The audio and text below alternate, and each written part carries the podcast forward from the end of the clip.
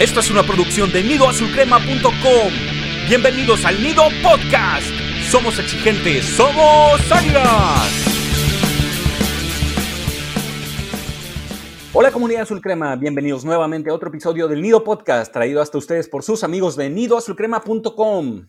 En esta ocasión América rompió su buena racha de partidos sin perder al ser derrotados por los Diablos Rojos del Toluca por el son de tres goles a uno una mala exhibición del cuadro de Solari, de lo cual vamos a hablar en unos cuantos minutos y entre otras novedades que tenemos el día de hoy.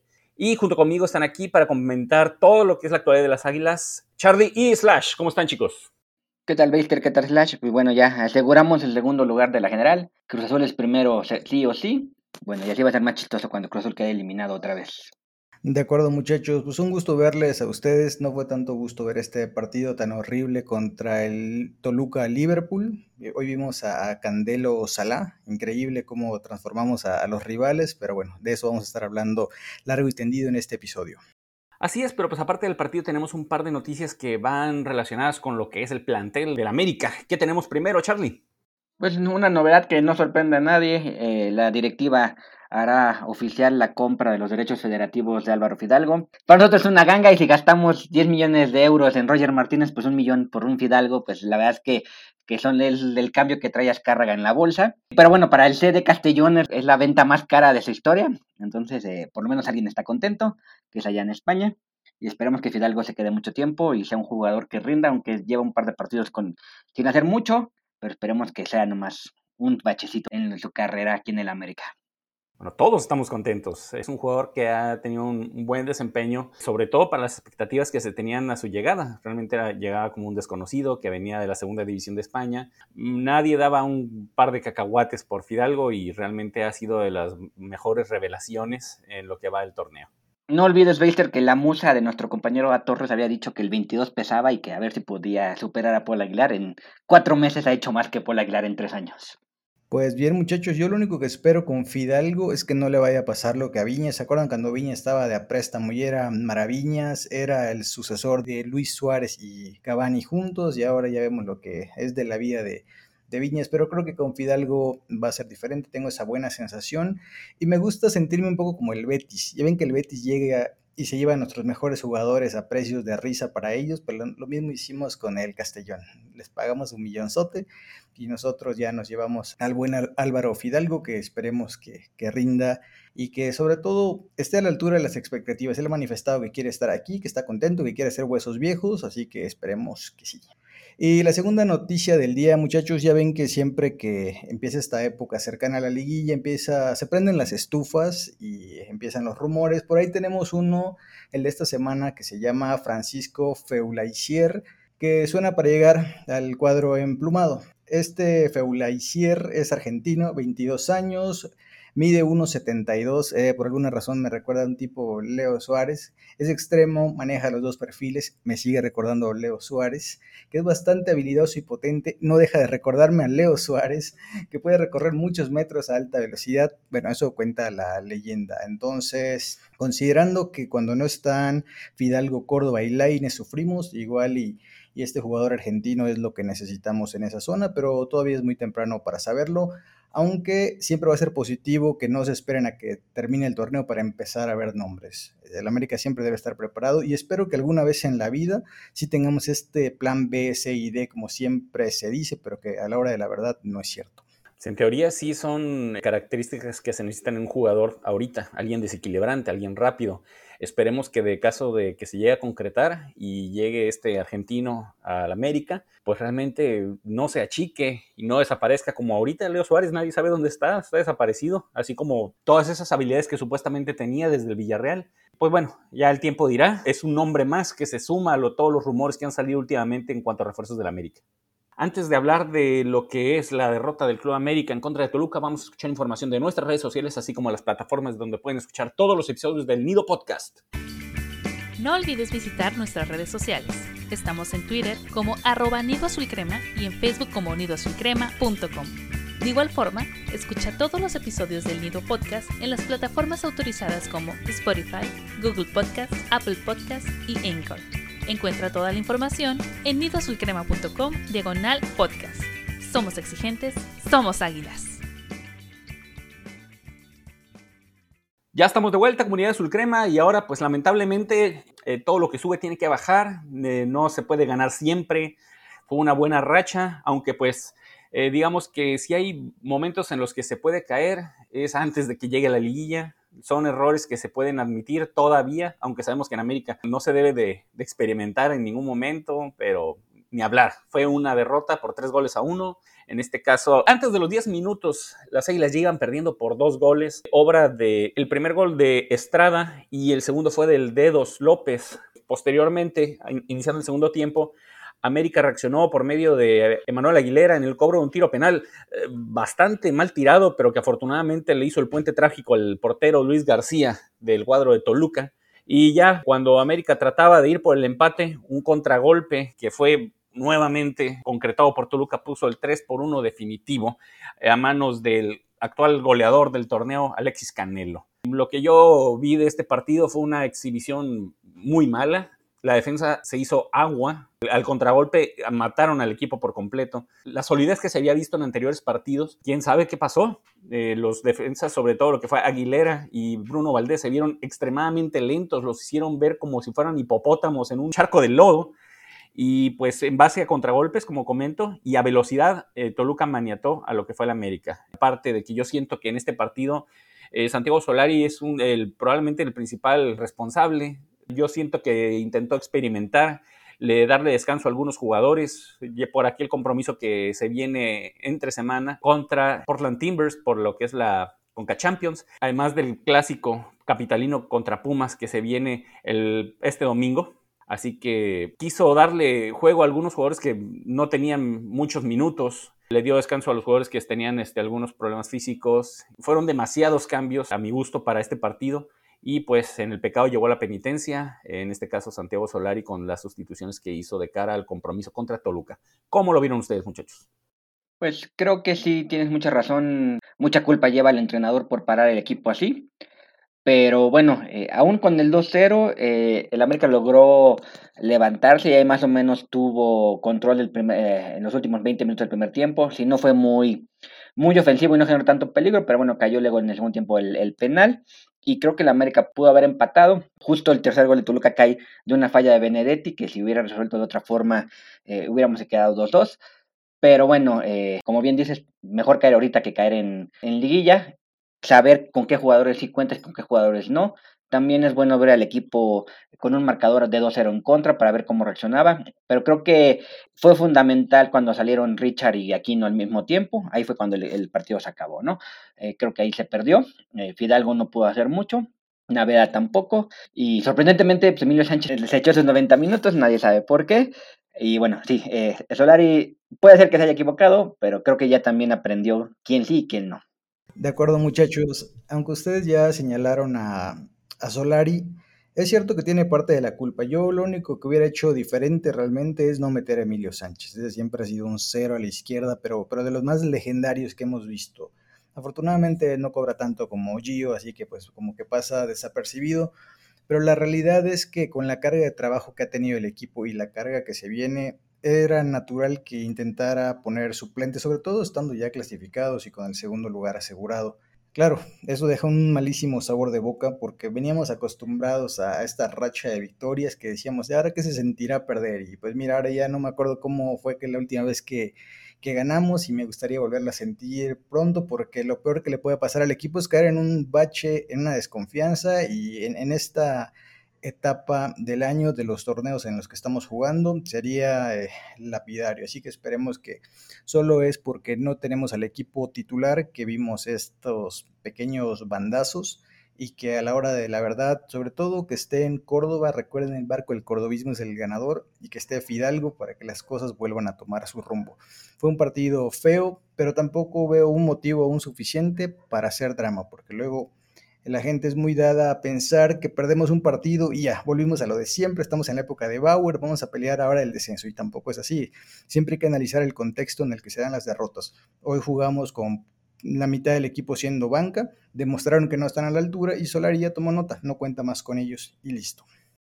Sí, esperemos que, realmente, digamos que este haya sido el partido en el que decidió experimentar de cara a la liguilla, porque pues bueno, ya se viene lo que es Conca Champions nuevamente entre semana, que probablemente muchos de los jugadores que no tuvieron actividad en este partido vean acción en contra de Portland. Y también espero que no quiera seguir experimentando el partido contra Pumas, porque es un duelo de, de, orgullo, de honor, pues bueno, más de necesidad de parte de los universitarios que de nosotros, pero es un partido que está prohibido perder y se tiene que ir a ganar. Y aunque ya se tenga, digamos que el segundo lugar asegurado, tiene que irse a ganar ese partido, porque no quiero soportar a todos mis amigos y familiares pumistas dando lata en caso de un resultado adverso. Y bueno, sin más preámbulos, pues vamos a analizar ya lo que fueron las líneas de lo que es el América en esta derrota. Eh, empezamos por la portería. Ochoa, pues tuvo un partido desafortunado porque no, no tuvo mayor intervención. Los goles realmente no tuvo mucho que hacer. Tal vez eh, pudo a lo mejor haber reaccionado un poco antes en el segundo gol, en el tiro lejano del Dedos López, pero como se vio en la transmisión, el tiro fue, llevaba un efecto bastante raro y ya no pudo alcanzar, tenía mucha potencia. Mm, lamentablemente, pues Ochoa no fue factor en esta ocasión, ocupamos que se volviera nuevamente ese arquero que saca hasta lo imposible, pero sabemos que no siempre se puede. Así que digamos que fue una víctima más de este partido y de la infame actuación de la defensa americanista. Totalmente de acuerdo contigo, la defensa fue lo peor que tuvimos. Y bueno, eh, hubo cambios en la defensa, jugó Colula, que algunos lo esperábamos, ya contra el Olimpia había dado muestra de que no es lo mejor que tenemos, y sí, no, desentonó totalmente. Lo confirmó esta vez. Exactamente, su banda estuvo totalmente perdida, a pesar de que tuvo un par de desbordes y tuvo, bajó el, en algún tiempo cuando iba a acabar, le, le llegó un pase que bajó muy bien, pero luego se le adelantó y la falló. Ya sabemos por qué Jorge Sánchez juega. Si había alguna duda, pues ahí está comprobado. Del otro lado, Fuentes estuvo bien, controló como siempre. Extraña, es, sorprendente que uno de los jugadores más veteranos del plantel siga demostrando capacidad y, no se canse y corra por todos lados. La que fue un buen partido de Fuentes desde mi perspectiva. Y el problema fue la central. Aguilera demostró que no es velocista y tampoco está para el relevo 4x4 ni para nada, ¿no? O sea, hasta tonto se vio cuando se cayó. Ni siquiera logró jalar, patear, ni gritar, nada. Simplemente eh, se lo llevaron y se cayó ridículamente. Luego casi falla el penal otra vez. Y creo que eh, el peor de todos fue Bruno Valdés, eh, totalmente perdido. Te vio muy mal en el tercer tanto, en, los centros estuvo mal, no logró nada. Y la verdad es que ya lo habíamos dicho, cuando salen con el pelo pintado es cuando su peor actuación va a tener. Y no entiendo el, el look de pelo morado, él sabrá sus razones, pero bueno, este... Por eso es mejor no tener cabello. Exactamente, confirmó, confirmó la regla, ¿no? Si te pintas el pelo vas a jugar mal y bueno, fue el peor partido de Bruno en muchísimo tiempo. Sí, de acuerdo muchachos, yo con esto cuando vi a Bruno dije, por favor, que no suceda la maldición del cabello y Considerando que Bruno es de estos que tienen temple, que tienen carácter, dije, él va a saber sobreponerse. Y no, aparentemente nadie es inmune a la maldición del cabello. Así que Bruno, por favor, rápate que te necesitamos haciéndole goles a Pumas y en Conca Champions. Así que por favor no vuelvas a hacer eso. Es más, que quede prohibido como nueva regla de Solari que la gente se pinte el cabello ahorita. Cuando llegó Solari todos bien portaditos, hasta Córdoba que traía este cabellito así medio teñido, ahorita un corte serio. No sé qué les está pasando a los muchachos que andan aquí ya agrandándose, así que seguir trabajando con humildad que tampoco hemos ganado nada. Y hablando de humildad, pues ya ven que hemos estado alabando el torneo de Aquino. La verdad, hoy, Zambuesa se comió a Aquino, pero enterito. Mal partido de Pedrito, que sabe que es nuestro consentido, pero cuando no sale inspirado, también hay que decirlo, la verdad pesó muy poco. Y me gustó lo que vi de Richard, porque hubo un momento después del 2 a 0 donde Richard era el único que estaba multiplicándose ahí por el centro del campo, era el que estaba enviando los centros al área y hacía lo que podía. O sea, realmente se veía como que era de los pocos que estaban conectados en el terreno de juego. Ya luego salió, pero en general hoy la contención fue, fue luz y sombra. Me gustó bastante Richard entre lo que cabe, sabiendo o más bien tomando en cuenta que él no es contención pero aquí no, ya, hemos visto lo que pasa cuando no tenemos contención, nos hacen trizas, y aquí no, hoy no estuvo, y pues ahí está el resultado, no es que por él hayan caído los goles, pero tal vez cuando sale en modo león nos hubiera ayudado un poco más, pero eso fue lo que ocurrió en contención, partido flojito, y pues a lo que sigue muchachos, esperemos que solo sea un, bajón de, de Pedrito. Sí, siento que estuvieron un, tanto relajados algunos jugadores, entre ellos eh, Pedro Aquino, Sí, esperemos que sí. a lo mejor haya sido la, consigna de este partido. Vayan tranquilos, eh, no, no metan la pierna fuerte, no hay que lastimarnos. Viene la parte complicada ya, la parte importante, más bien dicho, del torneo, que es la liguilla. Adelante de lo que fue la contención estaban los creativos, que en este caso fueron Laines, Benedetti, y hubo un tremendo hueco en un lugar donde debería haber estado un tipo que se llama Emilio Sánchez, que no hizo absolutamente nada como no lo ha hecho desde que llegó a la América. En su vida. Nada, nada. Empezamos el partido con 10.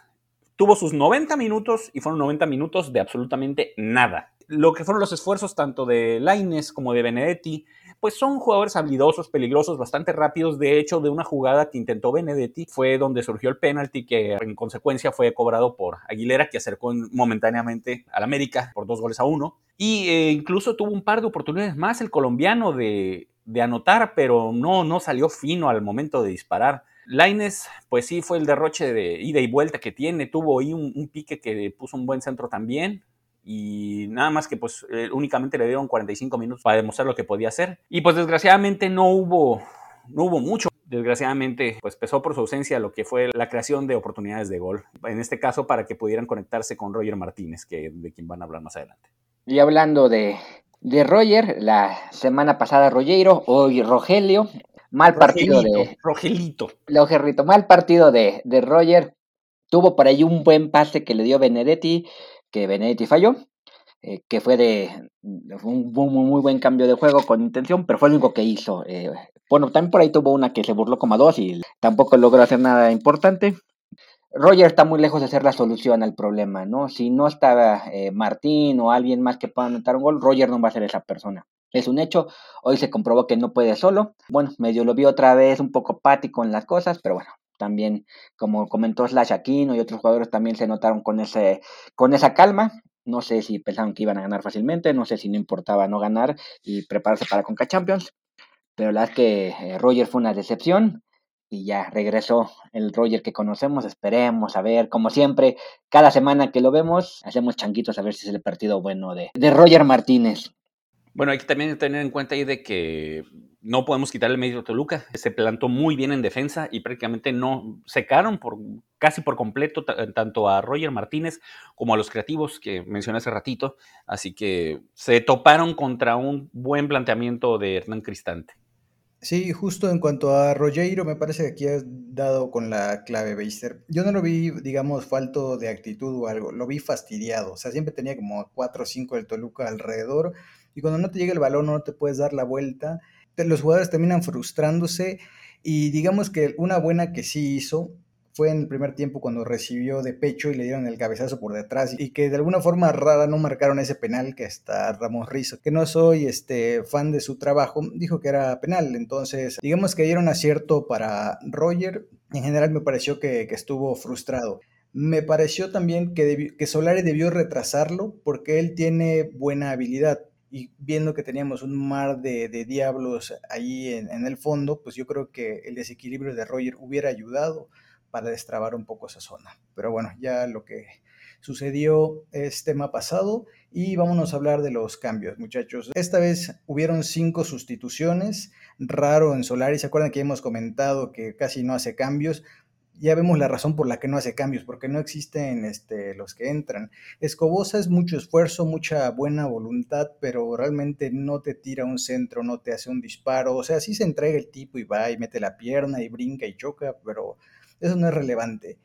Naveda me hubiera gustado que pusiera más orden. Se supone que entró con buenos minutos para tratar de controlar ahí. No me parece que lo haya eh, logrado. Fidalgo arrancó bien, arrancó animado, incluso por ahí hizo una buena jugada donde se sacó a tres de encima y estaba dando salida, pero conforme fue pasando el partido igual se apagó. Jordan Silva, curiosamente todo el mundo tiene como esta etiqueta de, de, que Jordan Silva es malo, lento y que es negocio de alguien, pero es el único el que no se llevó este Canelo.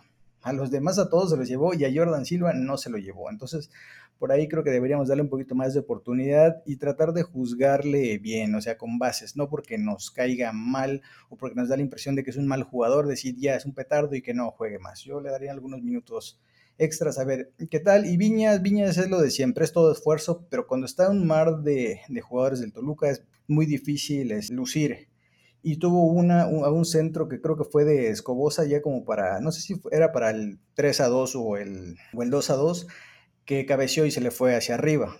Que, o sea, esas tendrían que ir para adentro. Entiendo que era un poco difícil, pero hubiera hecho como, como Borghetti en el 2002, girar el cuello de esta forma rara y clavarla al otro ángulo, pero bueno, eh, quedará para mejor ocasión. Eh, y en sí los cambios, pues siento que Toluca se replegó buscando la contra más que el América los haya metido para atrás. La verdad no supieron qué hacer con el balón. De hecho creo que en posesión el América arrasó, pero no se supo qué hacer con el balón y no supieron abrir la, la muralla toluqueña.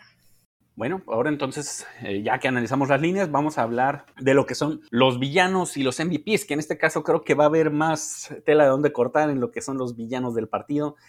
Y pues yo voy a empezar con el primero, que va a ser, pues en este caso, Bruno Valdés, el villano del partido. Sabemos que todavía está tratando de agarrar ritmo, pero hemos visto mejores exhibiciones del paraguayo en los, en los partidos anteriores. Ya es momento de que estuviera más o menos, pues tanto con ritmo físico como con ritmo de competencia.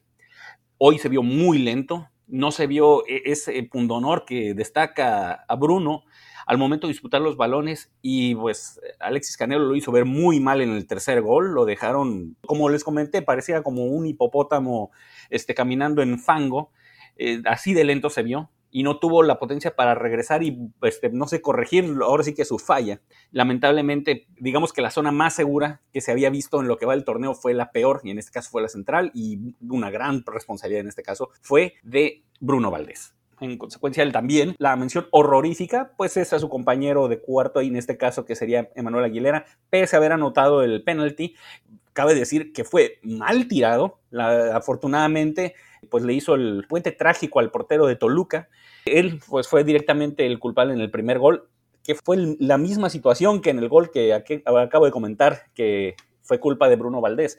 También se lo llevó por velocidad Alexis Canelo, hasta se tropezó, lo arrastraron por el piso, se vio mal, se vio inseguro.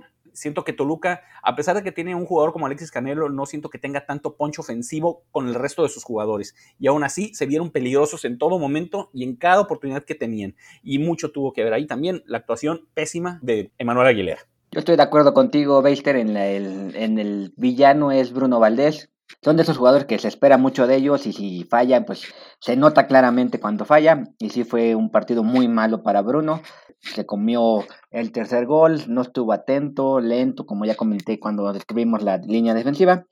Y mi mención horrorífica va para Nicolás Benedetti. Lo hemos esperado mucho, tenemos mucha fe en él, pero la que también fue un pésimo partido. Falló todo lo que tuvo. Por ahí nomás participó en el gol, pero tuvo dos jugadas que pudo haber resuelto de, de, diferente manera.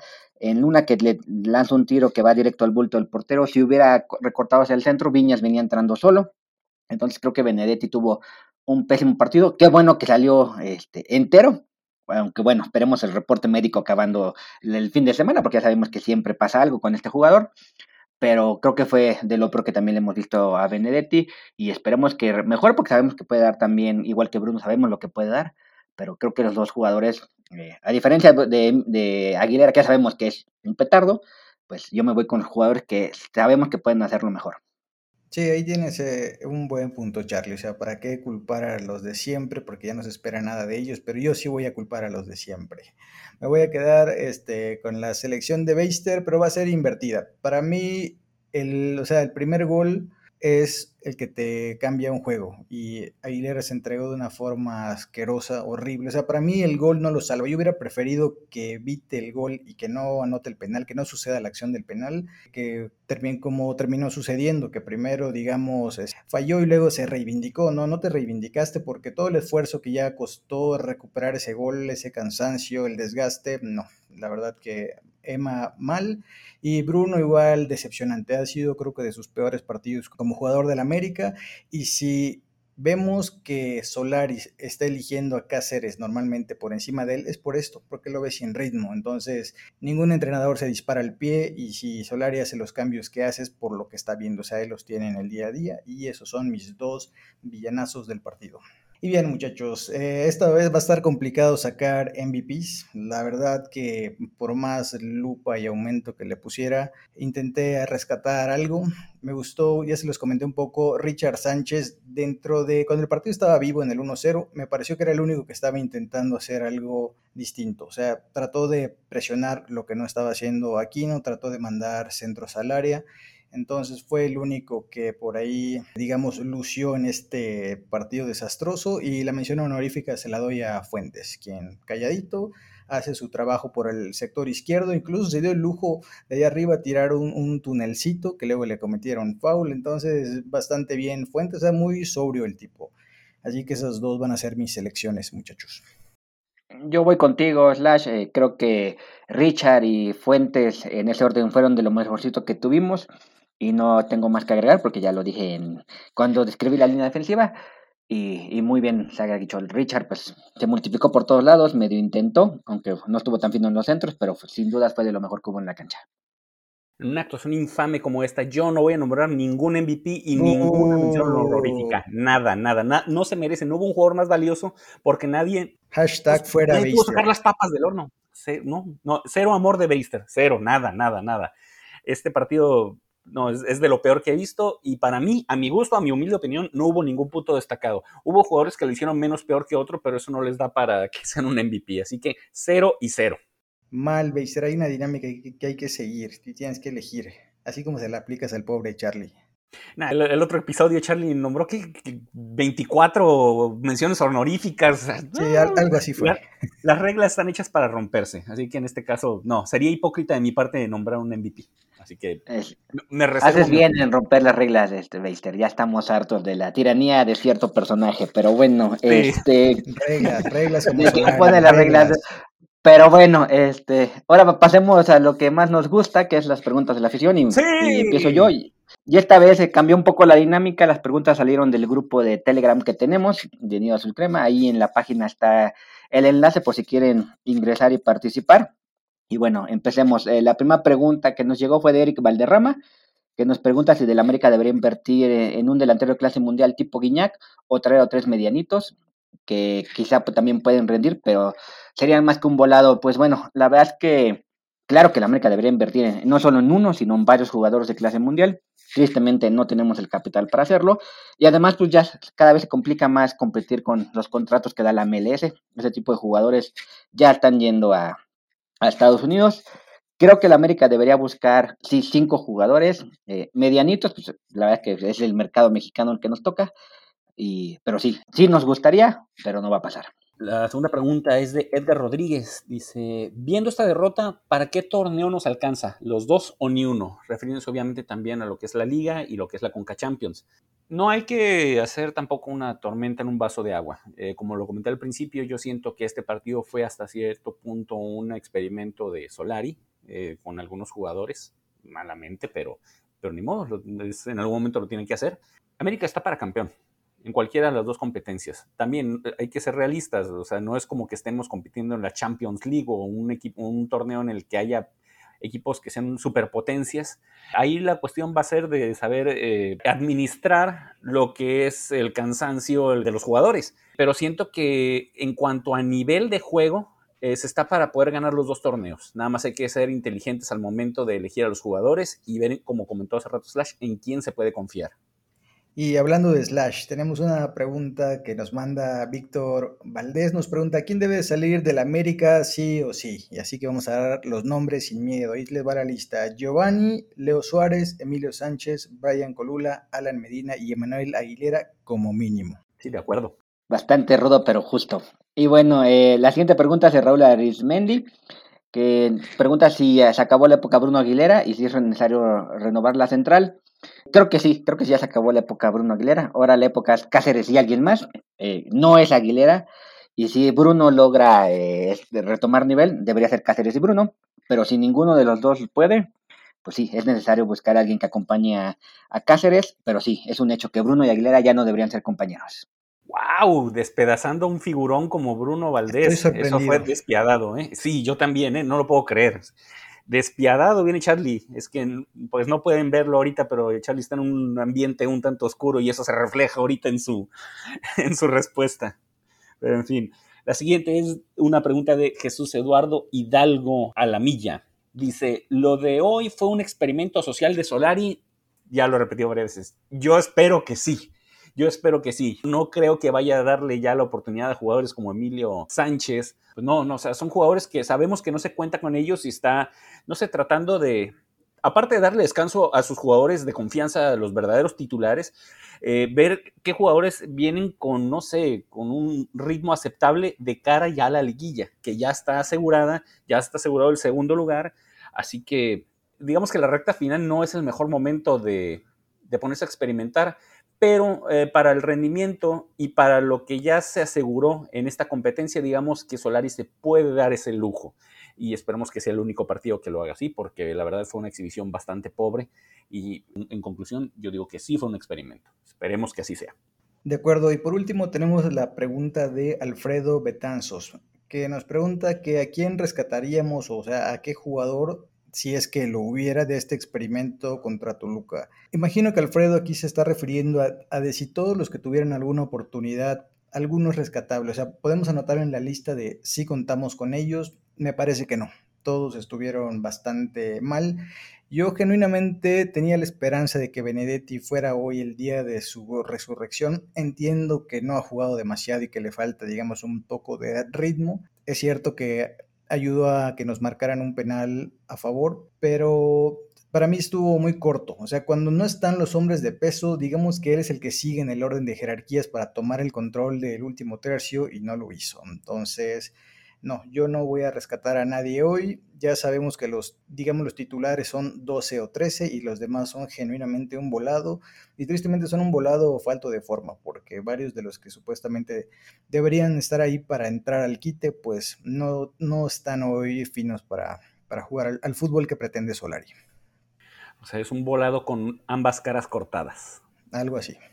Muy bien, comunidad Sulcrema, con esto vamos a dar por concluido el episodio del día de hoy. Agradezco mucho a todos ustedes que nos han estado acompañando en todos los episodios y de igual forma agradezco aquí a mis compañeros del New Staff por estar aquí. Charlie, muchas gracias. Muchas gracias, Reiter, muchas gracias, Slash. Eh, la verdad es que siempre es un gusto platicar. Eh, como bien dijiste al principio, Slash, pues ya, ya no nos acordábamos que era perder, así que sí se siente un poco raro hablar de una derrota. Pero se siente feo se siente feo, pero bueno, estamos, eh, el equipo espero que llegue bien a la liguilla, que la siguiente semana termine de eliminar a Pumas y tengan la semana de descanso eh, por el tema del repechaje y la liguilla se juegue de una manera diferente como lo hicieron al principio del torneo. Y yo no despedacé a Bruno, nada más dije que Bruno y Aguilera ya no deben ser pareja y si Bruno no regresa a su nivel, pues ya no debe, tampoco debe estar acompañando a Cáceres. Pero bueno, las fake news andan con todo, ya sabemos. Bueno, pero no te enojes, Charlie.